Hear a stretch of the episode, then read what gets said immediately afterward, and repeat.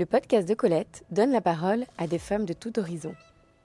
Qu'elles soient entrepreneurs, ambassadrices de notre belle région Provence-Alpes-Côte d'Azur, ou encore chefs d'entreprise, nous partageons pendant quelques minutes un instant riche et authentique. L'objectif de ce podcast est de mettre en lumière cette chose extraordinaire que toutes les femmes ont en elles.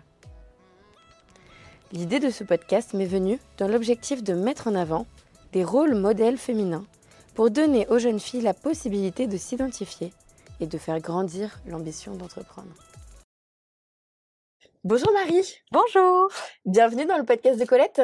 Bah merci de m'inviter. Eh bien écoute, on voulait euh, en savoir plus sur ton parcours d'entrepreneur. Ouais. Donc euh, ce parcours, euh, il a commencé avec Helioclim, si je dis pas de bêtises. C'est ça, exact. Donc juste avant, tu as fait quoi comme étude finalement? Comment t'es arrivée là-dedans? Alors moi je suis ingénieur matériaux, donc j'ai fait une école qui a changé plein de fois de nom, mais qui s'appelle aujourd'hui Polytech Paris Sud Saclay, un truc comme ça, euh, dans la filière matériaux. Donc euh, moi, je suis sortie de là avec un gros intérêt pour la lutherie instrumentale. Enfin, moi, je suis musicienne et je, je me suis dit matériaux, c'était un lien avec la facture d'instruments. La lutherie, mais c'est hyper précis. Oui, c'était vraiment euh, construire, construire ou étudier des instruments de musique.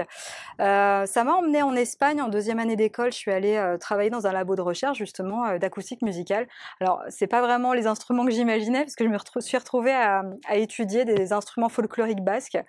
donc voilà, plein, toujours très précis. plein de pays basques, tu vois, en Espagne. Donc une super expérience. Et puis je me suis rendu compte progressivement qu'en fait, ce qui m'intéressait devant tout, c'est le parcours des gens et euh, et, des savoir-faire dans la fabrication, dans l'étude, dans la recherche, etc. Tu es musicienne? Je suis musicienne, ouais. Ok, tes parents aussi, certainement? Euh, Non. Rien à voir. T'es tombée dans quel instrument de musique? Alors moi j'ai fait, euh, j'ai fait bah, 15 ans de guitare classique, donc j'ai enseigné aussi ça.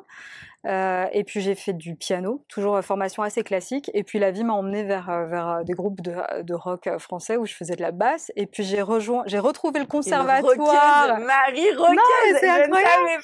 Ah, j'ai fait, j'ai fait, ouais, j'ai fait des, j'ai fait plein de concerts dans mes jeunes années. Mais on t'entend plus Sophia le soir, elle a bien nous mettre en Non, mais ça, c'était ma vie picarde, tu vois. Donc c'était, c'était le début de l'histoire. Et puis je suis retournée au conservatoire en 2009. J'ai fait 12 ans de, contrebasse classique. Donc voilà, donc la musique c'est un fil rouge, ouais, le, plus gros instrument du quatuor. Mm, mm. Euh, donc oui, un vécu, un vécu euh, de musicienne. Et puis la vie m'a emmenée parce que bah, on n'est qu'une seule personne, euh, m'a complètement détournée de l'acoustique. je suis, je me suis retrouvée chez Thales Alenia Space pour des raisons complètement personnelles. Alors là, on change, on switch. Alors là, on switch Les complètement. Sont terminées, là. Mais non, c'est mon projet de fin d'études. projet de fin d'études. Donc je rentre d'Espagne, je fais un semestre à Orsay et je descends euh, à Cannes sur les plateformes satellites. Et j'avais aucune conscience à l'époque que en fait ce stage de fin d'études allait colorer mon CV et que les gens n'allaient m'appeler que pour faire euh, du spatial en fait. Alors ce qui s'est passé, c'est que euh, au bout de deux mois de stage, on me propose d'ouvrir un poste pour, pour que j'intègre le service. Alors, ça s'appelait service technologie. On faisait de l'optimisation de procédés de fabrication de satellites. Donc, on était dans la matière aussi, mais pour des applications spatiales. Et moi, c'était pas du tout ma passion. Et donc, je voyais des gens qui, euh, que le spatial avait fait rêver pendant toute leur carrière. Et toi, tu étais là par Et moi, je suis arrivée en me disant, mais en fait, moi, je me suis dit, bah, je vais faire six mois de stage et puis après, je retournerai. Et en fait, on ne retourne pas. Donc, ça, c'était le premier enseignement. C'était qu'au moment où j'ai voulu euh, postuler pour changer de boulot, parce qu'ils m'ont gardé, en fait, j'ai signé mon contrat directement après mon stage, et ben je, ça marchait jamais. Donc moi, je voulais remonter en région parisienne parce que j'avais tout mon réseau là-haut. Euh, ça marche, enfin ça marchait pas quoi. Qu'est-ce qui marchait pas exactement? Alors c'était soit qu'en en fin de, de, parcours de candidature, on me disait bah écoutez vous êtes deux, trois, et puis il y avait toujours quelqu'un qui avait une expérience du domaine qui faisait qu'on me disait bah Marie euh, super, mais en fait non. Ok. Non, mais vous devriez rester dans le spatial. Je dis, mais non, je veux mais non, je veux pas, moi. bon, bah, c'est pas grave. Donc, peu importe. Donc, à un moment, euh, je me suis dit, bon, bah, du coup, ça veut dire qu'il faut sûrement s'ancrer ici géographiquement et faire quelque chose ici. Euh, et puis à ce moment-là, alors je faisais. Là, du... t'as quand même écouté un peu. C'est quoi? C'est ton instinct qui te dit. Ah, je sais pas bonne étoile. C'est quoi? C'est. Bah, je sais pas comment dire ça. Après, c'est un jeu de priorité, si tu veux. Enfin, pour, des raisons euh, personnelles, euh, je, je, et puis comment dire, peut-être la concordance. peut-être d'estime de soi ou de sens des Mmh responsabilités. J'imaginais pas pouvoir quitter un poste sans avoir quelque chose. Tu Oui, vois. oui, oui, oui. Alors qu'en fait, à ce moment-là, avec le recul, je me dis, j'avais euh, de j'avais trucs. 22 ans. Mmh. Enfin, tu vois, j'aurais mangé Mmh. des pâtes encore quelques années. C'était vraiment pas un problème. Ouais. Mais en fait, dans, dans mon fort intérieur, je me dis non, c'est pas responsable de quitter un poste sans en avoir un autre. Et du coup, bah, je suis restée un peu coincée là de- dans, dans cette dans cette zone-là. Et puis discutant avec des collègues de Thales à cette époque. Ils me disent, écoute, on a eu plein de projets de création d'entreprise, mais là, il y a une idée quand même qui se formalise euh, vachement, puis on te voit travailler depuis un moment, et on se dit, tiens, que tu serais peut-être la bonne personne pour venir mettre le cadre. Ok. Chef Et, de projet. euh, ouais, vraiment mettre le cadre euh, de, euh, des développements, canaliser les énergies des uns et des autres, et puis euh, rentrer dans cette aventure-là. Et puis on était dans le domaine des énergies vertes. Je trouvais que ça avait du sens en fait de- de- d'investir son, son- ses compétences et son énergie dans un monde qui permette qui, de, de réduire la facture Donc environnementale, d'avoir un impact en tout cas sur le monde d'après, si tu veux. Déjà 2010. Ouais, là, on, on commence à, à réfléchir le projet 2009-2010. On crée la structure en 2011. Donc, avec quoi C'est des collègues de Thales Des collègues de Thalès, exactement. Exactement. Et donc, euh, toi, tu as une certaine euh, appétence, un certain... Tu fais attention à l'environnement, de ce qui se passe autour de toi. C'est ça, c'est que euh, moi j'avais besoin que mon, que mon T'étais un temps peu soit consacré déjà, à euh, quelque chose ce- qui ait du sens. Voilà, ok. Et qui contribue à ce que j'estime être un monde euh, meilleur. Quoi. Ouais. Donc oui, oui, il y avait ce, Envie ce volet-là. d'impacter de manière positive. C'est ça, de faire un truc qui, qui a réellement du sens. Si tu veux, le spatial, pour moi, bah, c'est- c'est- enfin, ok, ça, ça a plein d'applications, il y a plein de choses très positives Mais autour très de ça, loin, mais ça, aussi. voilà, ça me touchait pas à titre Mm, mm. personnel, c'était pas Mm, mon mm. truc. Donc, euh, rentrer dans le monde de l'environnement, ça avait beaucoup plus de sens pour moi. Par contre, rentrer dans l'entrepreneuriat, si tu veux, moi, je m'étais dit jamais de la vie, parce que T'avais peur de manger des pâtes. non, parce que mon père avait un parcours entrepreneurial qui s'était pas bien passé. Ok. euh, et du coup, je m'étais dit, mais jamais de la vie, je ferais ça. Bon, Dangereux. donc finalement, si. Donc, finalement, qui arrive. Ce qu'on ok. fait pas vraiment exactement ce qu'on s'est dit qu'on allait faire. Et puis ça a été le démarrage, euh, voilà, de, de- de 2011 à, à fin 2017, bah, le lancement d'une boîte depuis euh, rien, trouver des locaux, commencer à fabriquer des choses, dessiner des partenariats, répondre à des appels d'offres. Enfin, voilà, de- de- C'est quoi de- le produit à ce moment-là chez du coup? Alors, le produit, c'est rien au démarrage, parce qu'en fait, c'est vraiment un concept. Ouais. C'était de se dire, on, on a un projet éminemment industriel, et l'enjeu, ça va être de construire des grosses machines et des capteurs solaires thermiques. Donc, au démarrage, on avait euh, des études techniques, on avait euh, euh, un concept de, de système. qu'il Et le premier truc qu'on a fait, c'était de répondre à un, à un appel à projet de l'ADEME qui disait, en gros, c'était l'AMI solaire et le but, c'était de faire émerger des nouvelles technologies sur le territoire français avec euh, un enjeu de réindustrialiser, un enjeu de s'emparer de ce, ce défi environnemental. Et donc, on a répondu à ce gros appel d'offres et ça a été le début de l'histoire. Et dans l'appel d'offres, euh, était financé finalement le développement et l'émergence de ces solutions. Donc, c'est comme ça qu'on a pu se lancer. Trop bien.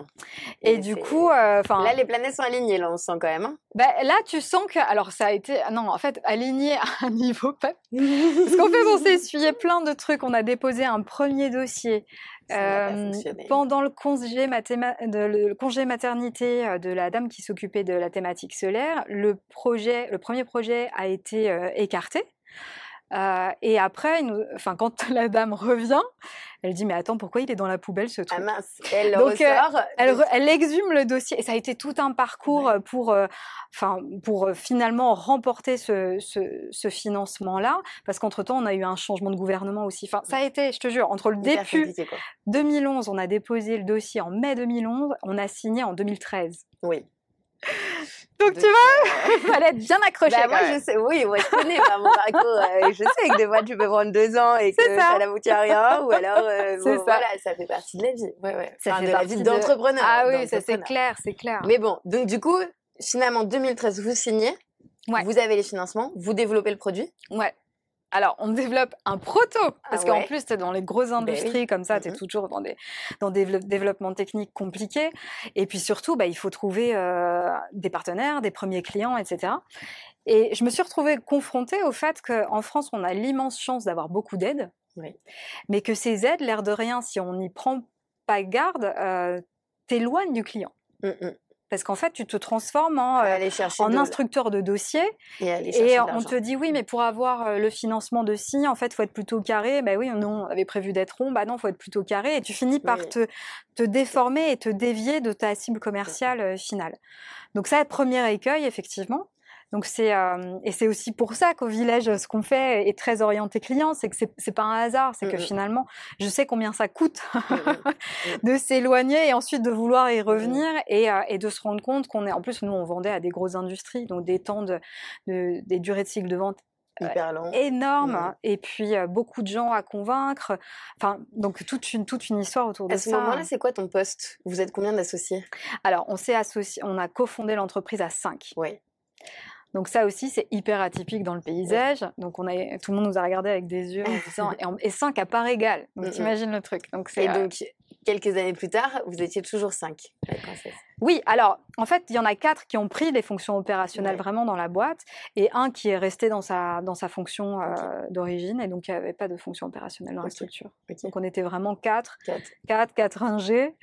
Et moi, si tu veux, progressivement, j'ai vite, enfin, j'ai vite proyé à la partie transverse parce que euh, bah, il y avait trois ingénieurs très bons en mmh mécanique, en thermique, etc.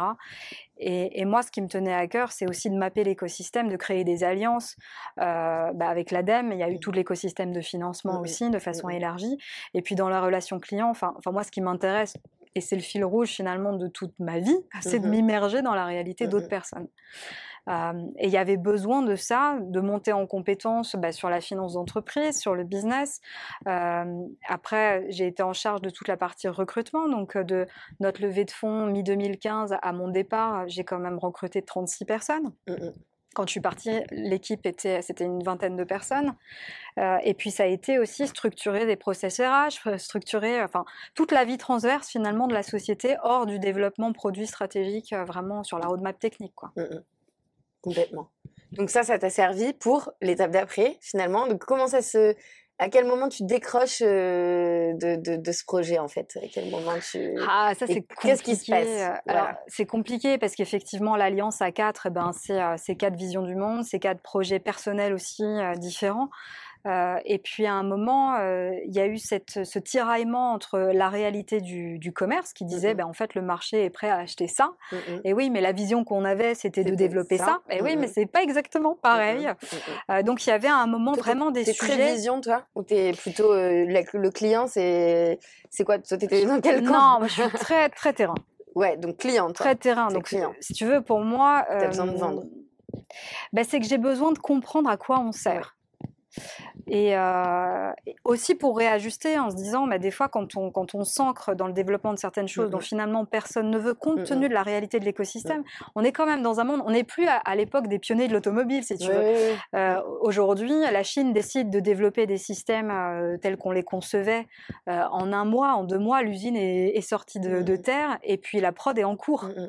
Et, et, notre savoir-faire vraiment d'ingénierie et de, et de et d'analyse des besoins, des process, etc. Ça, ça avait beaucoup de valeur et c'était des éléments sur lesquels euh, le marché, euh, en tout cas la concurrence, n'allait pas de façon aussi simple que ça.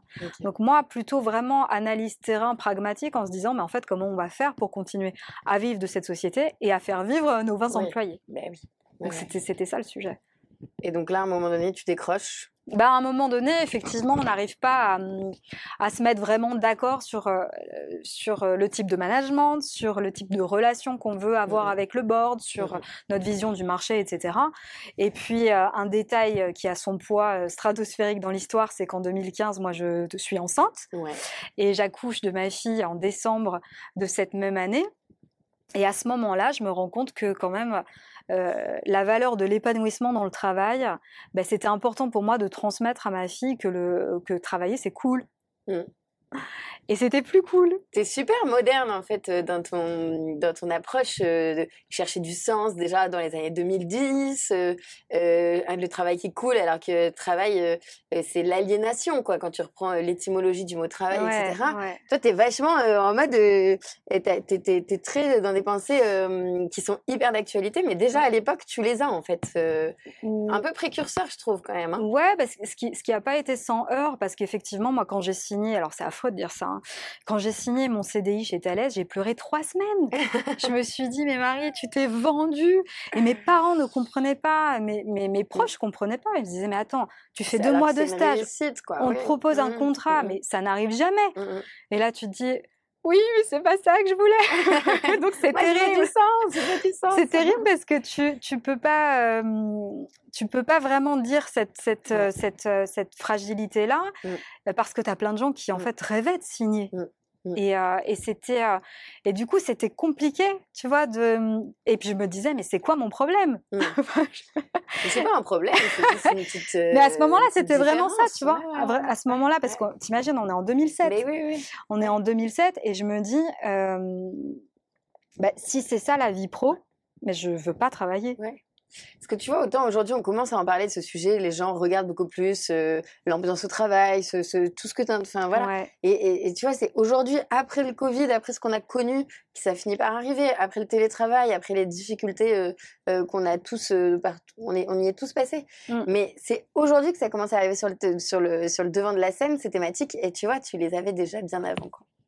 Donc, du coup, donc, tu termines tu termines avec cette. Il y a une, vraie volonté, une vraie vision quand même de dire voilà, je veux du sens. Et comment tu arrives Quelle est la Ah là, ça m'intéresse. envie de Comment j'arrive là Alors, c'est Comment tu arrives là Donc, en 2015, on lève des fonds. Oui. Et je rencontre Jean-François. Ok. Qui gérait Créazure à l'époque. D'accord.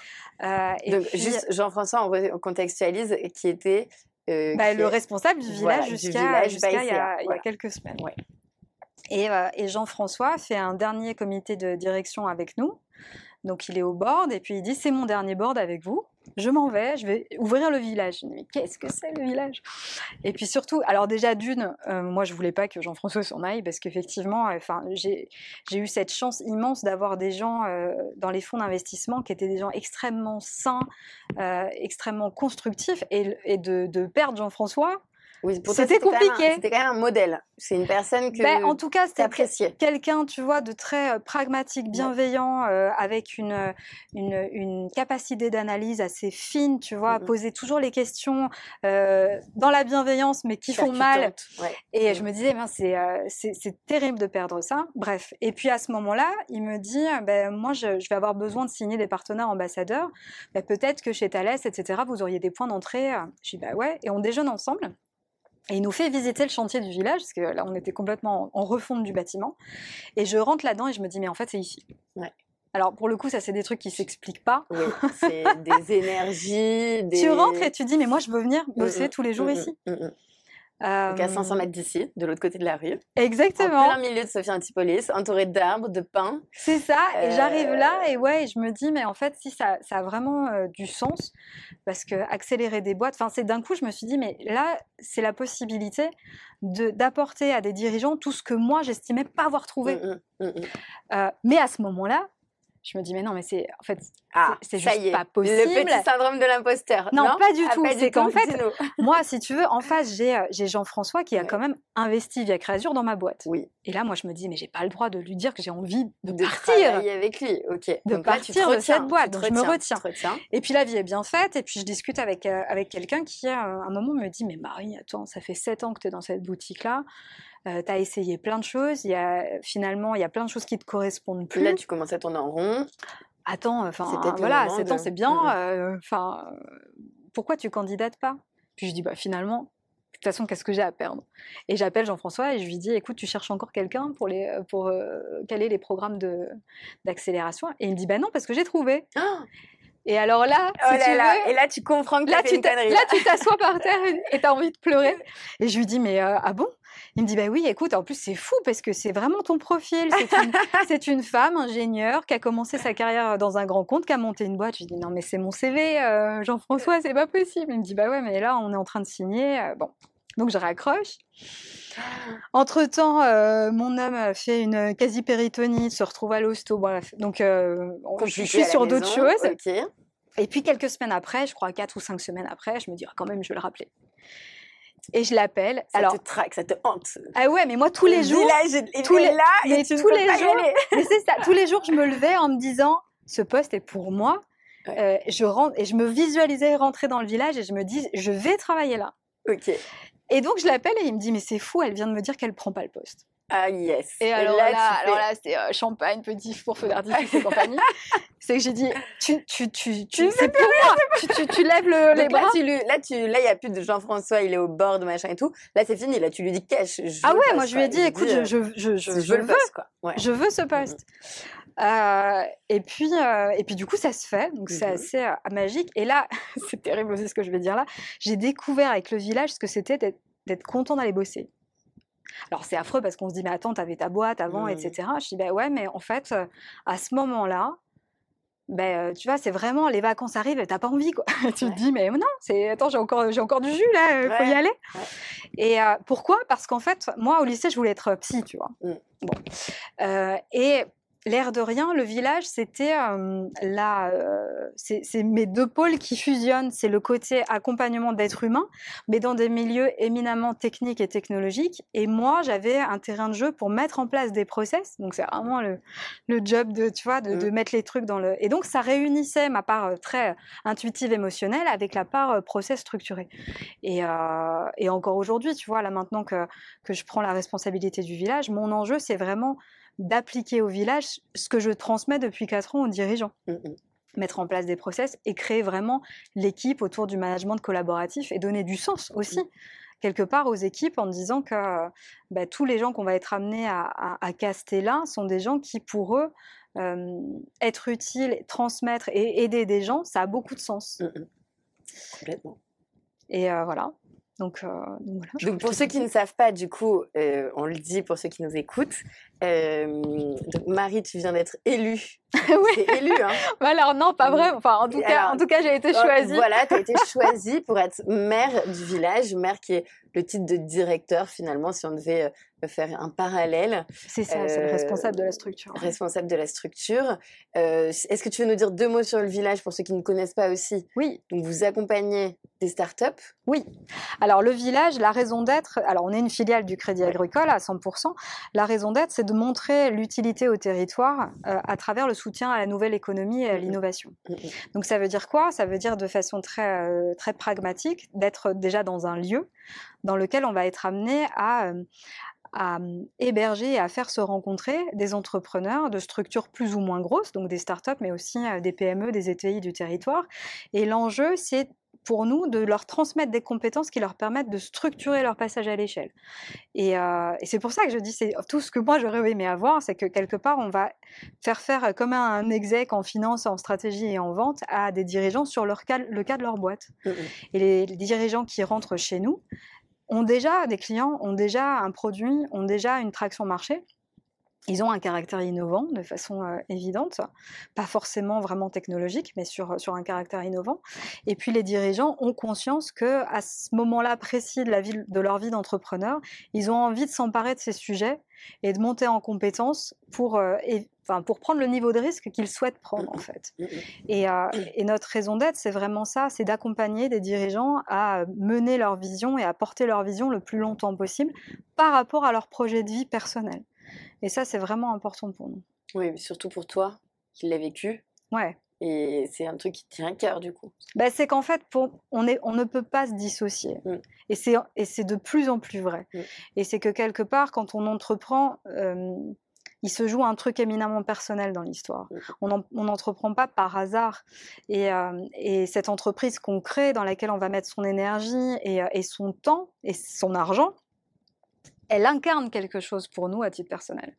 Et c'est très important de comprendre quel est le projet de vie derrière le projet de la structure pour pouvoir les aider à construire leur plan de financement, leur plan d'accélération par rapport à ce qu'ils attendent de cette structure-là. Mmh Et tu vois, dans une logique financière, on ne va pas emmener chez des, chez des VC des entrepreneurs qui ont un projet de vache à lait, qui veulent vivre de leur structure et qui sont pas dans mmh. cette mécanique de levée successive mmh, pour revendre ensuite à un corporate.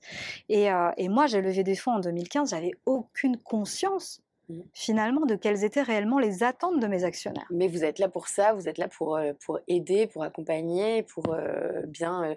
voilà, c'est votre conseil en fait finalement je, repense en même temps que tu parlais. À la première fois qu'on s'est vu, j'étais étudiante et je pitchais devant toi. Oui, c'est vrai. deux, trois salles de là. Bah oui. Euh, complètement. Et tu étais dans le jury. Euh, je sais pas quel projet je pitchais, mais bon, bref. Donc je repensais à ça. C'est aussi bah, génial. C'était la brouette, je crois. Ouais, certainement. Exact. De Colette. c'est ça. Euh, et c'est super que tu sois venue nous parler du village parce qu'en fait, euh, dans le podcast, on a enregistré plein d'épisodes. On a eu donc Annabelle Itas du réseau Entreprendre. bien sûr.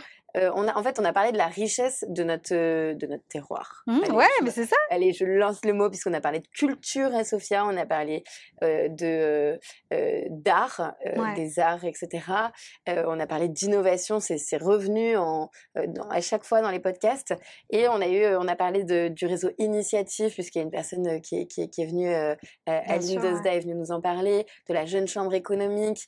voilà, vraiment, et tout le monde a dit dans le podcast, oui, Antipolis, c'est très dynamique. Mm. Il y a même quelqu'un qui nous a dit que c'était fatigant, que l'inertie et, la, et le tumulte de Sophia était fatigant euh, et, fatigué à certains moments.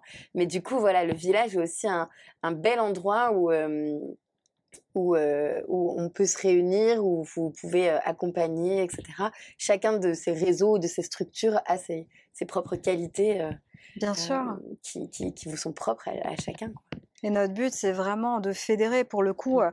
on a la chance d'avoir un actionnaire qui est sur un territoire, voilà, qui est sur trois départements. et notre enjeu, c'est vraiment d'être un catalyseur. Mmh. Et on ne veut pas faire comme ou rajouter du bruit, parce que c'est ça qui, qui, est sensible aussi quand on est dirigeant. C'est que finalement, souvent, on se dit, mais vers qui me tourner, pourquoi faire? Et qu'est-ce que je peux attendre de tel ou tel réseau, de telle ou telle structure? Et quelque part, je le dis souvent, mais c'est pas un job d'être accompagné. Mmh. Euh, tout ce qui vous prend finalement trop de temps en termes de structuration, de conseils, etc., si ça vous détourne du terrain et du business, c'est que c'est pas ça qu'il faut mmh, faire. Mmh, et, nous, notre enjeu, c'est vraiment d'apporter ce savoir-faire-là spécifique pour que euh, pour pouvoir ensuite envoyer vers les différentes structures et travailler ensemble, puisque le but qu'on a tous, c'est de créer de la richesse sur le territoire. Complètement, complètement. Qu'est-ce que tu as envie de dire euh, euh, peut-être aux, femmes qui nous écoutent, qui auraient envie de se lancer, qui hésitent euh, Qu'est-ce que tu as envie de leur dire, toi? Bah, ce, qui est important pour moi, et en fait, c'est déjà de bien se connaître et de savoir ce qu'on attend d'un de, d'un projet d'entrepreneuriat, mais d'un poste aussi, c'est un peu la même chose.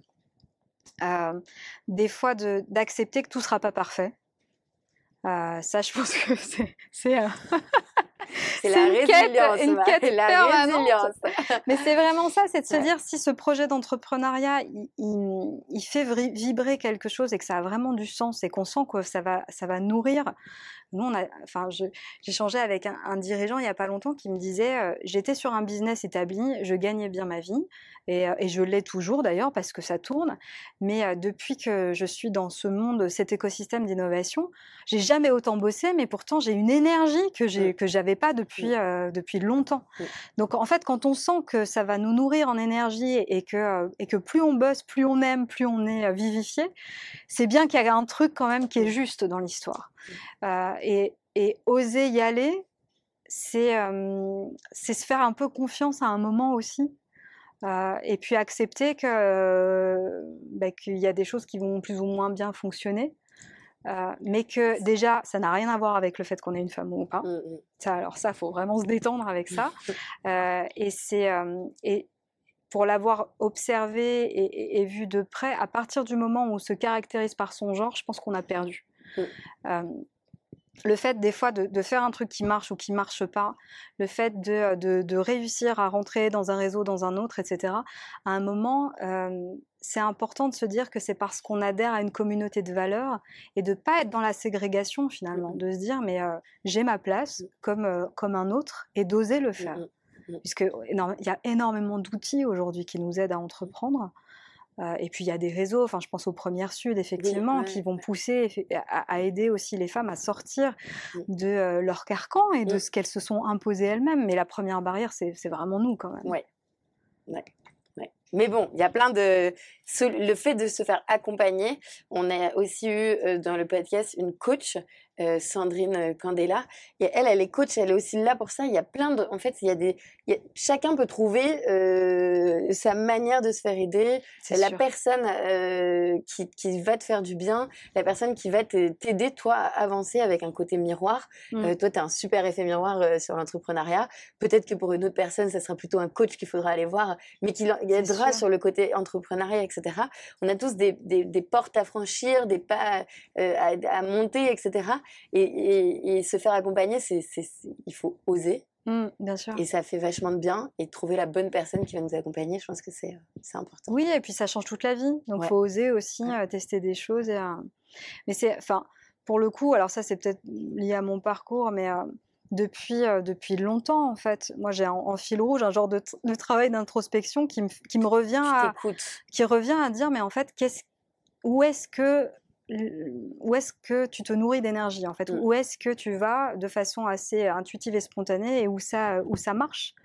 Mmh. Et puis c'est aussi comprendre à un moment pourquoi dans certaines situations on se sent moins confiant, moins à l'aise. Parce que la confiance en soi c'est lié à, un moment. Parce qu'on dit, ouais, il a beaucoup de confiance en lui, bah, ok, mais, euh, mais dans quel cadre? Sur mmh. quel sujet? Euh, dans, Enfin, mmh. dans, dans, dans, quel contexte? Euh, Pour parler de quoi? Pour, pour agir sur quoi? Donc, c'est aussi accepter que des fois, on n'est pas forcément complètement à l'aise, mais c'est aller voir pourquoi. C'est aller chercher à se dire, mais finalement, je suis pas à l'aise, mais est-ce que c'est quelque chose sur lequel j'ai envie de travailler mmh Est-ce que, est que finalement c'est, vraiment légitime? Est-ce que je suis pas à l'aise juste et ça m'appartient qu'à moi? Ou est-ce qu'il y a des raisons factuelles qui font que Et ça, c'est un parcours de toute la vie pour le coup. Et effectivement, il y a des rencontres qui font qu'on va être amené à travailler plus avant sur certains sujets. moi, je suis passée par le bilan de compétences, ça m'a emmené en thérapie. après, effectivement, tout le monde de l'univers du coaching. Alors, j'ai rencontré tellement de gens où je me disais, mais enfin, finalement, qu'est-ce qu'ils proposent réellement C'est difficile à comprendre. Et puis, des fois, rencontrer des gens qui, effectivement, tout de suite vous apportent un éclairage dont vous aviez besoin à un moment donné et qui vous fait travailler les volets qui sont vraiment pertinents et qu'on a envie de travailler parce que c'est quand même des fois on le sent c'est comme quand tu es arrivé dans le village et tu as dit c'est ici que je veux être. Des fois on sent la personne qui est en face on se dit c'est avec cette personne que j'ai envie de travailler quoi. Oui ah ça c'est sûr. Donc euh, mais ça, c'est s'écouter, quoi. Et à l'inverse, de la même manière, il y a des gens qu'on sent pas. Et on essaye de mettre du rationnel en se disant non, mais c'est que moi, mais en fait, si ça va et tout. et, en fait, ça finit toujours mal. c'est ça. Mais c'est terrible. Mais euh, effectivement, j'ai pas de contre-exemple à ça. Fou. Non, non, c'est vrai. C'est hyper, euh, c'est hyper, ouais, hyper vrai ce que tu dis. Super, Marie. Pour clôturer, j'ai envie de te demander quelle est ta phrase qui t'accompagne au quotidien, ton mantra, le truc qui te que tu aimes bien, euh, qui t'accompagne voilà, dans ton quotidien Alors, c'est un truc de la grand-mère de ma ah, mère. Ah, de la grand-mère de De ma mère. Ah oui, donc euh, ton euh, arrière-grand-mère, du coup. Ouais, donc qui, Donc c'est c'est passé de, en famille. Ah ouais, c'est sûr, ça, ça, coule a glissé, bah, la génération, des, générations de femmes. Pour donc du coup, ton Alice va l'avoir aussi en elle. Ah bah je la, je la serine déjà depuis. Ok, et donc cette phrase, là tu nous fais un teasing. Ah la phrase c'est tout le mal ne vient pas pour nuire. Et en fait, alors ça a l'air con comme ça, euh, mais dans chaque situation, un accident, un pépin de santé, un truc, un machin, on se dit quel est finalement l'enseignement que je vais en retirer et pourquoi il m'arrive ça à ce moment-là qui va m'aider à soit comprendre des choses sur moi, soit à, ouvrir une fenêtre d'opportunité qu'on n'imaginait pas. Et, euh, cette phrase-là, euh, elle permet déjà de plus s'apitoyer, de plus dire ah encore je suis toujours dans les faux plans il se passe toujours des trucs c'est vraiment se dire il va sortir de cette situation un truc que aujourd'hui peut-être je vois pas parce que des fois franchement oui oui quand ça c'est bien ça envoie du lourd. mais je me dis toujours tout le mal ne vient pas pour nuire. Je sais peut-être pas maintenant ce qui va sortir de positif de ça mais c'est sûr qu'il en sortira un truc positif. Et pour le coup bah ça ça remet un peu des piles quand euh, quand on sait plus quoi. À méditer voilà, c'est ça. Merci beaucoup, Marie. Avec plaisir, merci à toi. Merci beaucoup d'avoir écouté le podcast de Colette. J'espère que cet épisode vous a plu. Je vous donne rendez-vous dans 15 jours pour le prochain épisode. À bientôt.